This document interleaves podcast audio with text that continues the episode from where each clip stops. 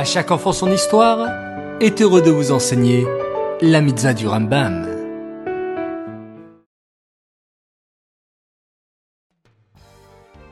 Bonjour chers enfants, comme c'est agréable de vous retrouver tous les jours autour de l'étude des mitzvot du Rambam. Vous allez bien? Baruch Hashem, je suis sûr que votre étude apporte beaucoup de plaisir et de satisfaction à Hachem, et qu'elle apporte plein de bénédictions pour vous et pour tout votre entourage. Alors c'est parti pour les mitzvot d'aujourd'hui, le 13 Tammuz, qui sont au nombre de 4. Tout d'abord, nous avons la mitzvah négative numéro 256, qui nous interdit de nous montrer durs envers les veuves et les orphelins. Une veuve, c'est une dame dont malheureusement le mari est niftar. Et un orphelin, c'est un enfant dont le père ou la mère ont quitté ce monde il sera interdit de commettre des actes envers eux qui leur causent de la peine, ou de leur parler pas gentiment. Au contraire, il faudra être le plus gentil possible envers eux, de les traiter de la meilleure façon possible, afin qu'ils se sentent bien.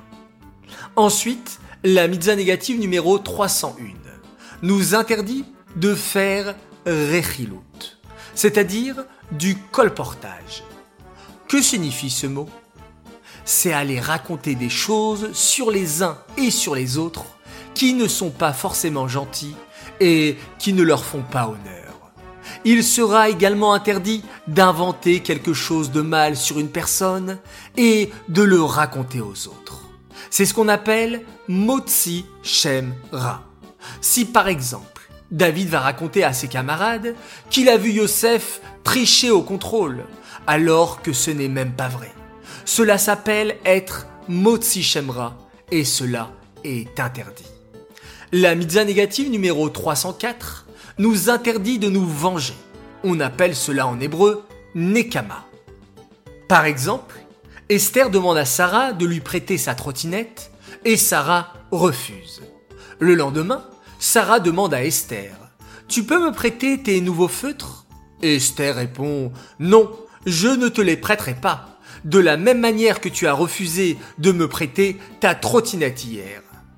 Cela s'appelle se venger et cela est interdit. Enfin, la mitzvah négative numéro 305 nous interdit de garder rancune. On appelle cela en hébreu netira. Que signifie garder rancune? Écoute bien l'exemple suivant pour comprendre. Shimon demande à Lévi de réviser avec lui pour le contrôle de Paracha, et Lévi refuse, en disant qu'il n'a pas le temps. Le lendemain, Lévi est en classe et il ne comprend pas l'exercice en Chumash. Il demande à Shimon Peux-tu s'il te plaît m'expliquer cet exercice? Je n'ai pas compris ce qu'il faut faire. Shimon lui répond alors Ah, tu vois, moi je suis d'accord de venir t'expliquer cet exercice. Ce n'est pas comme toi qui n'as pas révisé le contrôle avec moi hier. Cela est interdit, car cela s'appelle netira, garder rancune. Il faudra aider son ami sans lui rappeler qu'il n'a pas fait la même chose de son côté quand nous en avions besoin. Ces mitzvot sont dédiés les Louis Nishmat, Gabriela Batmoshe, Aléa Shalom.